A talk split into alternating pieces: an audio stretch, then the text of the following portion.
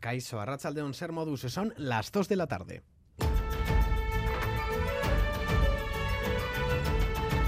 Crónica de Euskadi con Lier Puente. Día de resaca y valoraciones tras cerrar Pedro Sánchez los votos suficientes para ser reelegido la próxima semana. Tras los pactos con Junts y RC, ayer conocíamos lo acordado entre Gelzales y socialistas y también con Coalición Canaria. Hoy ha hablado el candidato a presidente. Sánchez ha asegurado que gobernará cuatro años más para todos, garantizando los avances sociales en favor de la mayoría social, la convivencia y la estabilidad institucional del país y pide al PP cordura. Con esa fuerza y con esa legitimidad que nos da el poder acordar con todos, mi compromiso con la sociedad española es claro y firme, el mismo que he tenido durante estos últimos cinco años que llevo siendo presidente del Gobierno de España. Gobernaremos para todos los españoles y españolas cuatro años más, con avances sociales en favor de la mayoría social, con convivencia y con estabilidad institucional.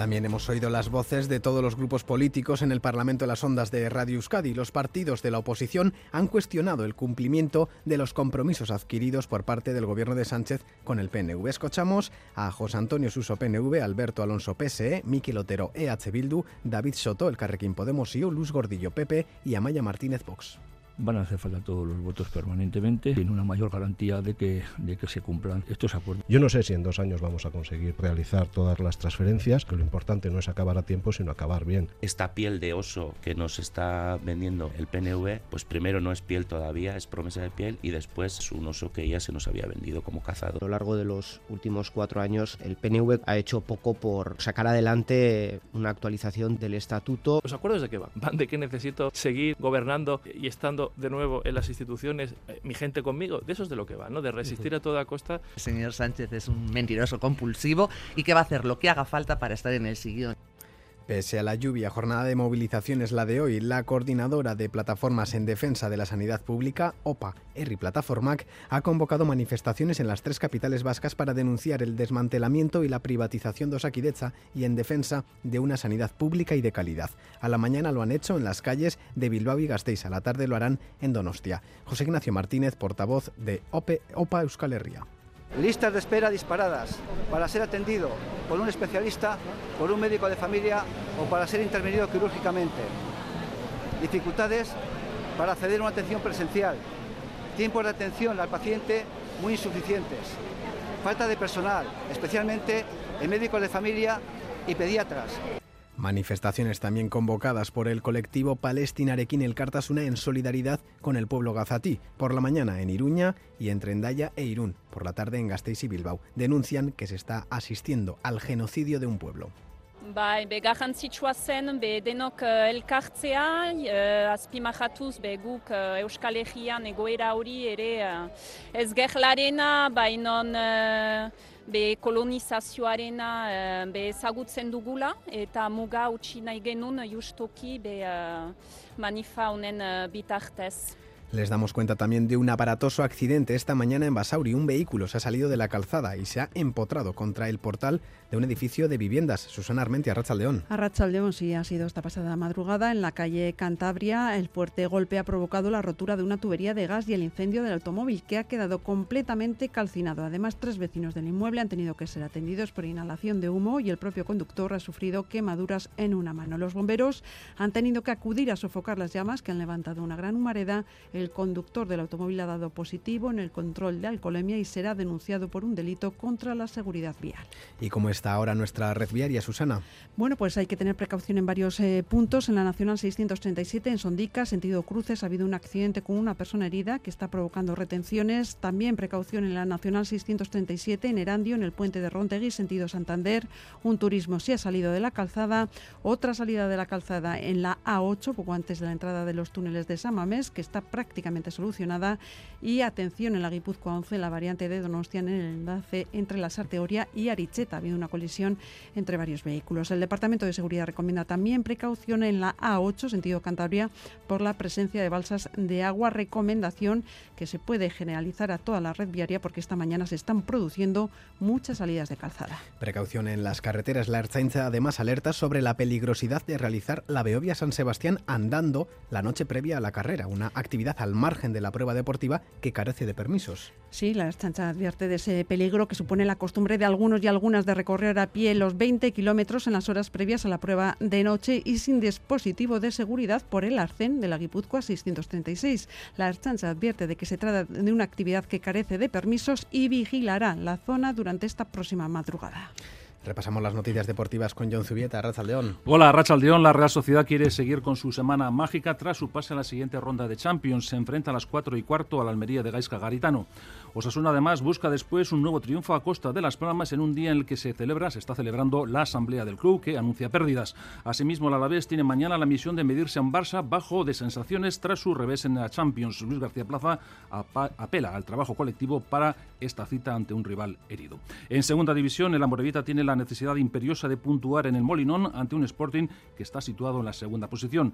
Y un resultado de última hora porque en la Liga F el Eibar ha caído ante el Atlético de Madrid por tres goles a cero y por último en pelota esta tarde tenemos en el Beotíbar de Tolosa la final del 4 y medio de promoción entre Eguiguren y Zubizarreta. Hoy el cielo está cubierto y seguirá lloviendo. Previsión meteorológica de Euskalmet con Jayone Munarriz, Arrachaldeón. Caixó Arrachaldeón, el paso del frente dejará chubascos a primeras horas de la tarde, pero a medida que avance la tarde y comenzando desde el interior, la lluvia irá remitiendo. En el norte le costará algo más eh, cesar a la lluvia, pero en general para el final de la tarde lo hará. Pero esta próxima noche nos alcanzará un nuevo frente que dejará chubascos de madrugada y mañana a primeras horas en la costa y en los valles cerros.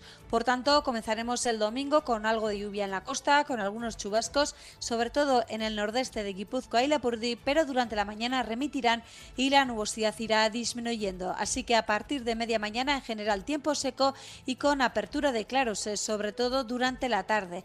El viento del oeste también irá perdiendo fuerza y las temperaturas máximas rondarán los 20 grados en el norte y serán algo más bajas en la mitad sur. Reciban un saludo de los compañeros y compañeras de redacción que hacen posible este informativo, también de Joseba Urruela y Asier Aparicio desde la parte técnica. Son las 2 y 7 minutos. Comenzamos.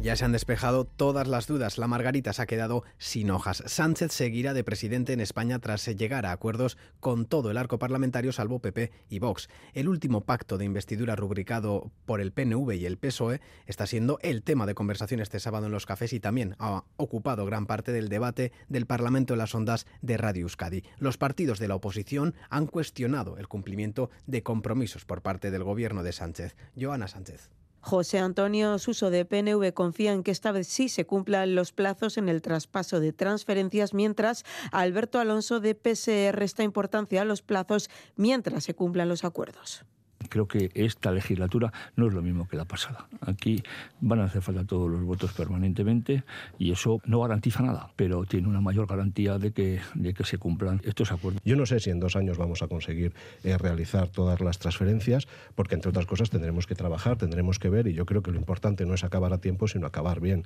Miquel Otero de Euskal Herria, Bildu y David Soto del Carrequín Podemos IU coinciden en que el acuerdo no aporta nada nuevo con respecto a los alcanzados en anteriores legislaturas. Tenemos un poco la sensación de que esta piel de oso que nos está vendiendo eh, el PNV, pues primero no es piel todavía, es promesa de piel y después también en algunos aspectos pues es un oso que ya se nos había vendido como cazado. Nos sorprende teniendo en cuenta que a lo largo de los últimos cuatro años el PNV ha hecho poco por, por sacar adelante una actualización del, del estatuto.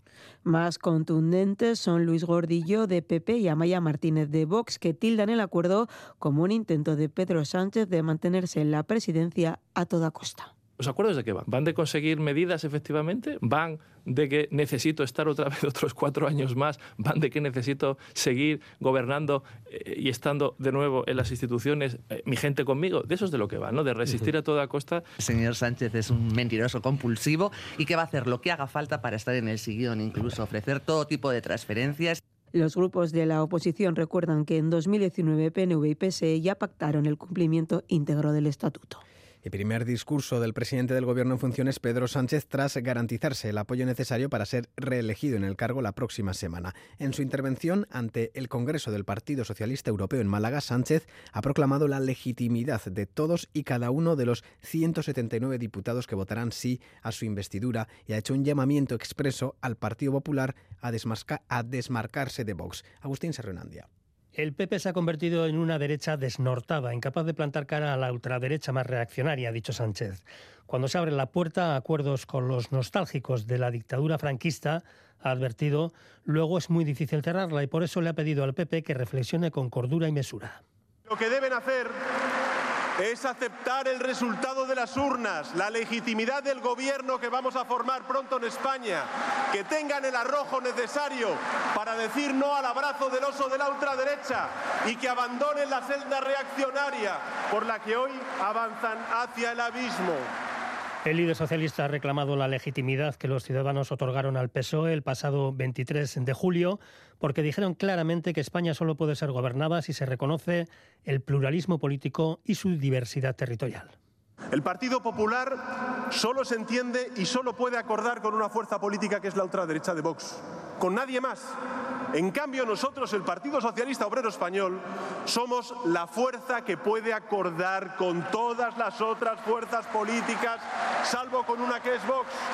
Sánchez ha prometido cuatro años más de gobierno progresista para garantizar los avances sociales, la convivencia y la estabilidad institucional y ha llamado a la militancia socialista de toda Europa a hacer frente a la ultraderecha en las elecciones del próximo 9 de junio.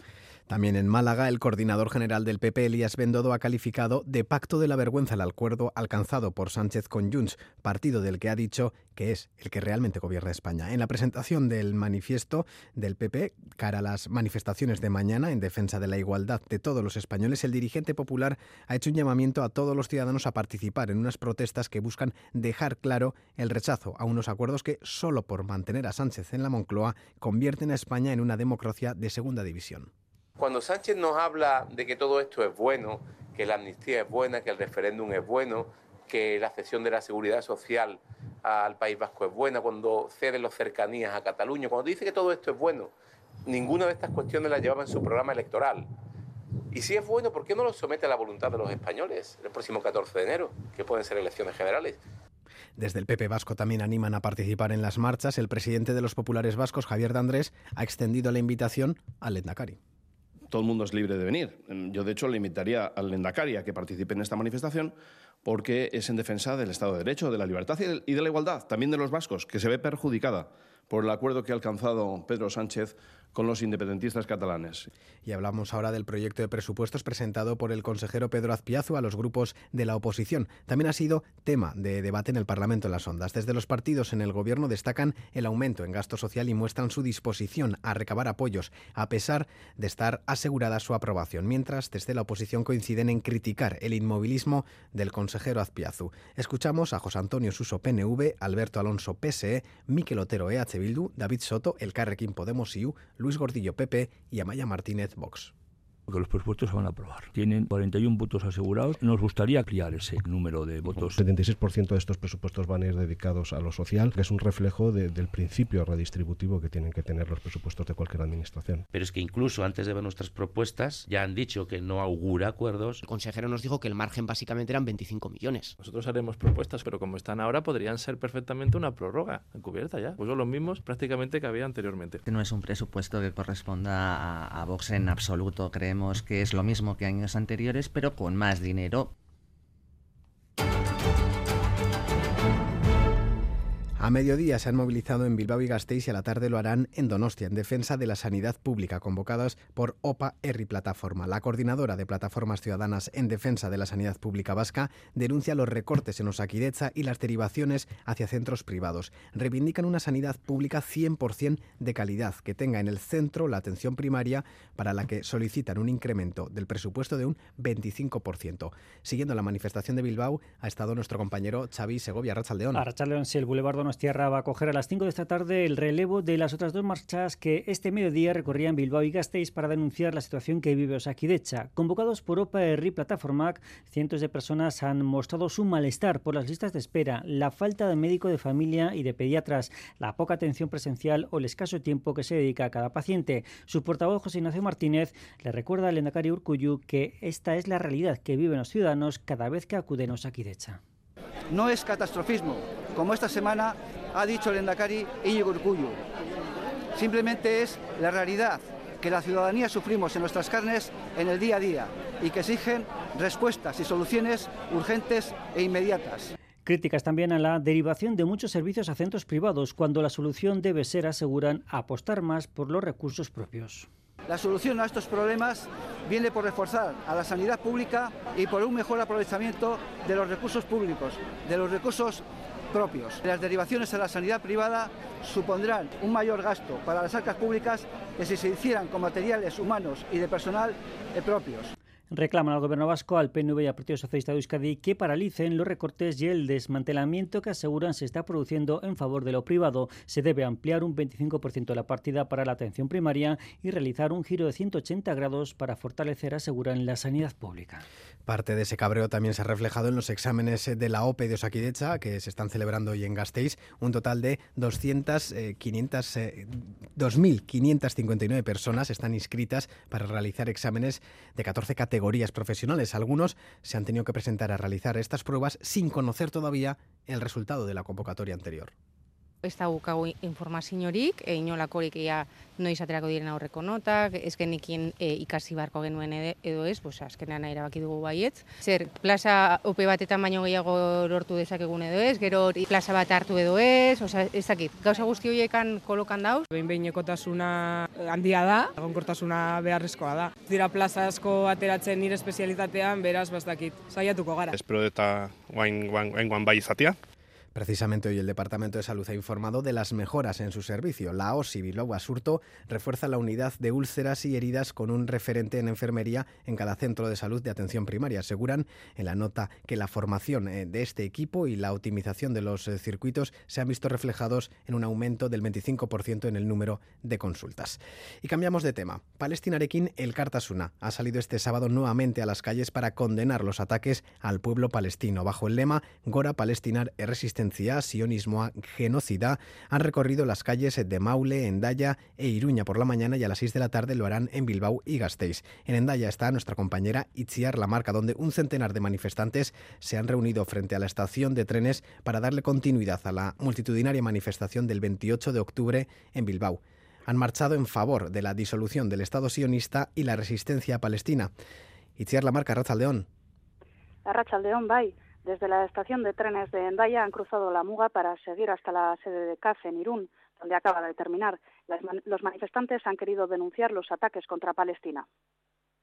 Ba, gaur behitz ere uh, elkartu gara hemen, mugaldean, esalatzeko palestinan eta batez ere gazan uh, pasatzen ari den sahaskia be, salatzeko. A pesar de la prohibición de la prefectura de los Pirineos Atlánticos, en Maule también se han reunido a las 11 para unirse a las manifestaciones convocadas en toda Euskal Herria. Bai, be garrantzitsua zen, be denok uh, elkartzea, uh, azpimajatuz, be guk uh, Euskal Herrian egoera hori ere uh, ez gerlarena, bainon uh, be kolonizazioarena uh, be ezagutzen dugula, eta muga utzi nahi genuen justoki be uh, manifa honen uh, bitartez. En redes sociales anunciaron el apoyo de una de las organizaciones palestinas, el Frente Demócrata para la Liberación de Palestina, reclamando la libertad de Euskal Herria y el pueblo palestino. Algunos de los manifestantes han lanzado pintura a la policía fronteriza y a la Erzainza que esperaba en la sede de CAF, pero no ha habido mayor altercado. Es que ricasco Itziar, por cierto, el presidente del gobierno en funciones, Pedro Sánchez, al que escuchábamos antes en el Congreso del Partido Socialista Europeo, también se ha referido a Gaza, marcando la postura de España frente a otros líderes socialistas europeos más tibios, como el alemán Olaf Scholz. Condenamos el terrorismo de Hamas. Exigimos la liberación de los rehenes sin ningún tipo de condición. Por eso reivindicamos un alto el fuego humanitario y por eso también sabemos que la solución definitiva vendrá de la mano del reconocimiento del Estado palestino y de la convivencia de los dos Estados, Israel y Palestina, en paz y en seguridad.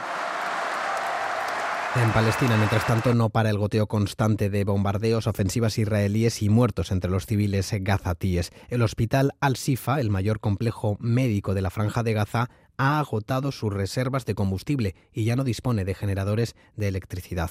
Desde Jerusalén nos informa Miquel Ayestarán, Arrachaldeón.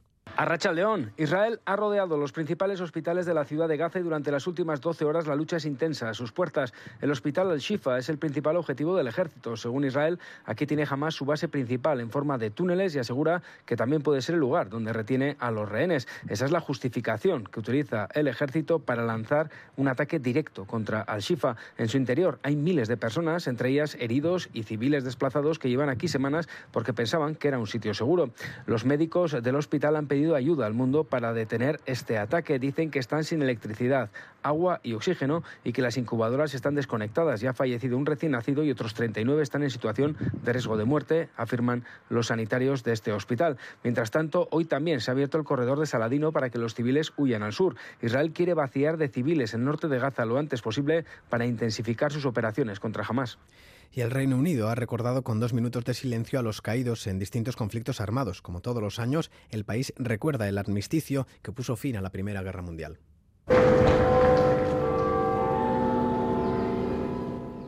Pero el acto coincide el mismo día en el que miles de personas participan en Londres en una manifestación pro-palestina para pedir un alto el fuego, lo que ha suscitado polémica en el país. La Policía Metropolitana ha dispuesto un fuerte dispositivo de seguridad para evitar que puedan producirse disturbios durante la marcha pro-palestina, considerada una de las más importantes de los últimos años en el Reino Unido.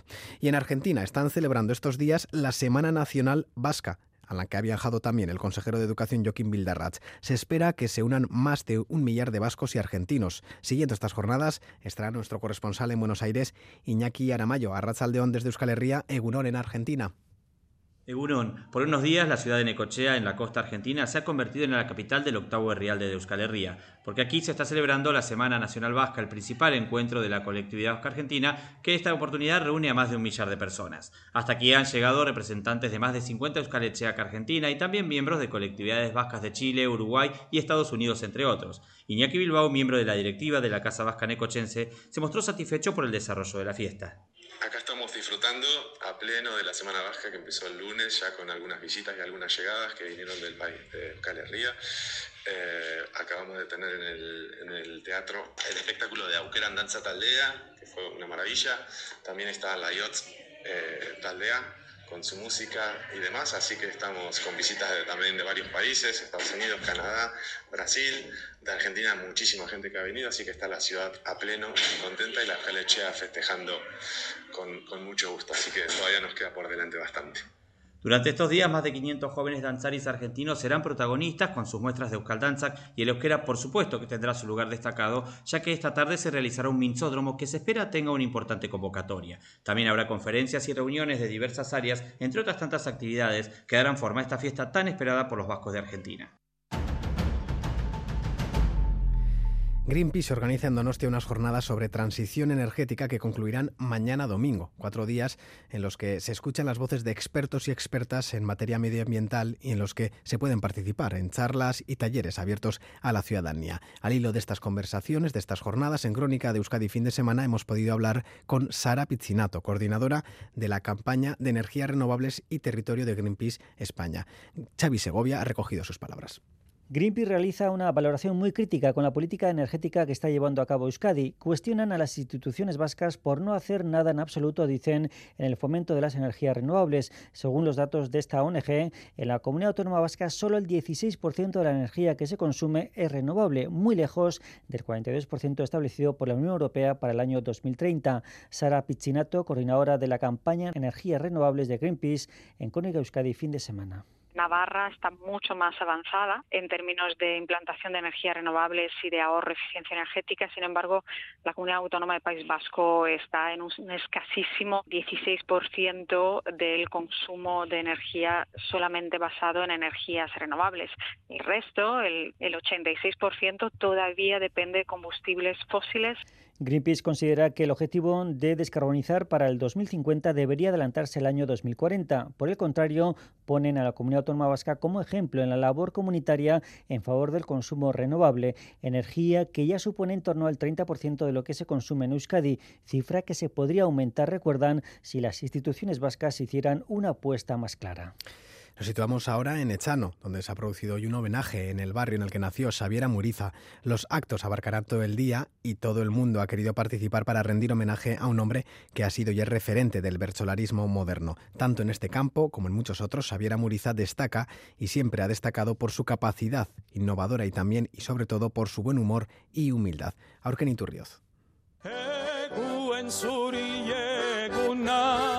Sus primeras palabras las dijo en forma de versos y de coplas y muchos años después nos puso a bailar aquellas coplas de antaño con Oscorri, Aquelarre o Anje Dualde.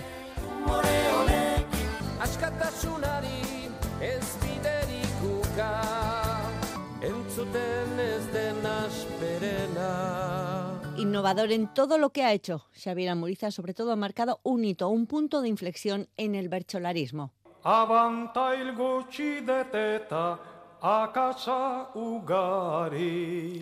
Él siempre humilde, pero su trayectoria ha recibido numerosos reconocimientos. Xavier Amuriza ha sido ganador por dos veces del Campeonato de Berchos de Euskal merecedor también del Premio Manuel de Cuona por su aportación en muchos campos y siempre, a gala, su buen humor.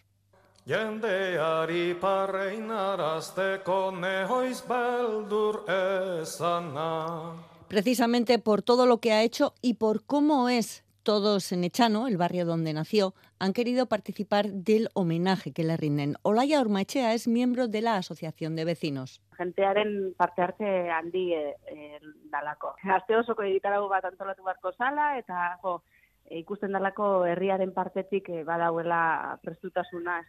De los logros de Xavier Amuriza, sin duda, el más grande, el cariño que todos le tienen. Ese que hoy los vecinos de Echano y de Sornocha han dejado bien a la vista.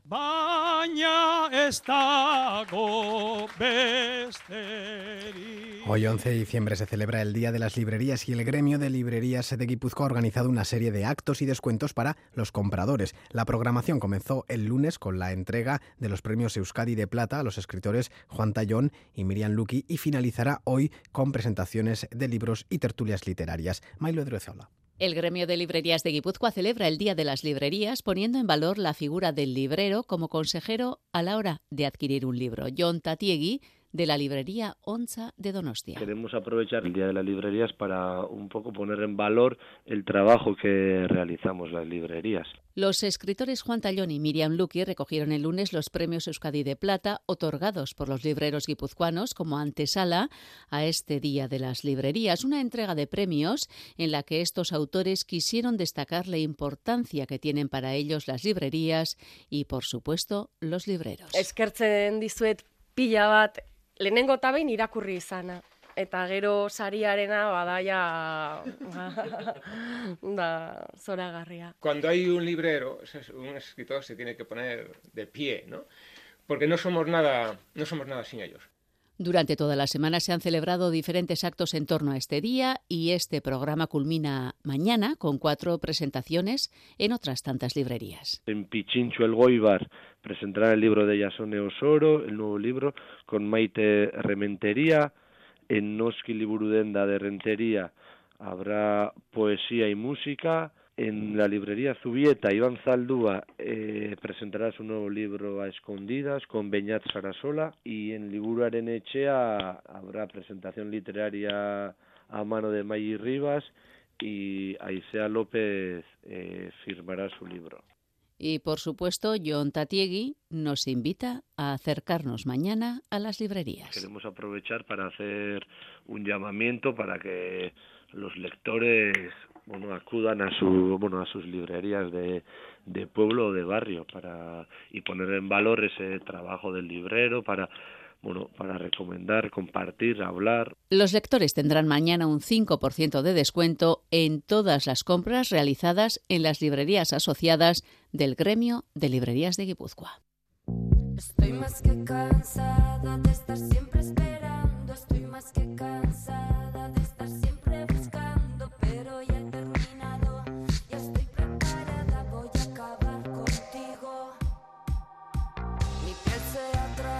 Columpia Asesino pone fin a su andadura como grupo y lo celebra con la gira Amarga Baja. Esta noche llegan a la sala Jimmy Jazz de Gasteiz con todas las entradas ya agotadas. Con su música nos despedimos. Volvemos a escucharnos mañana a las 8 de la mañana. Larumbatón.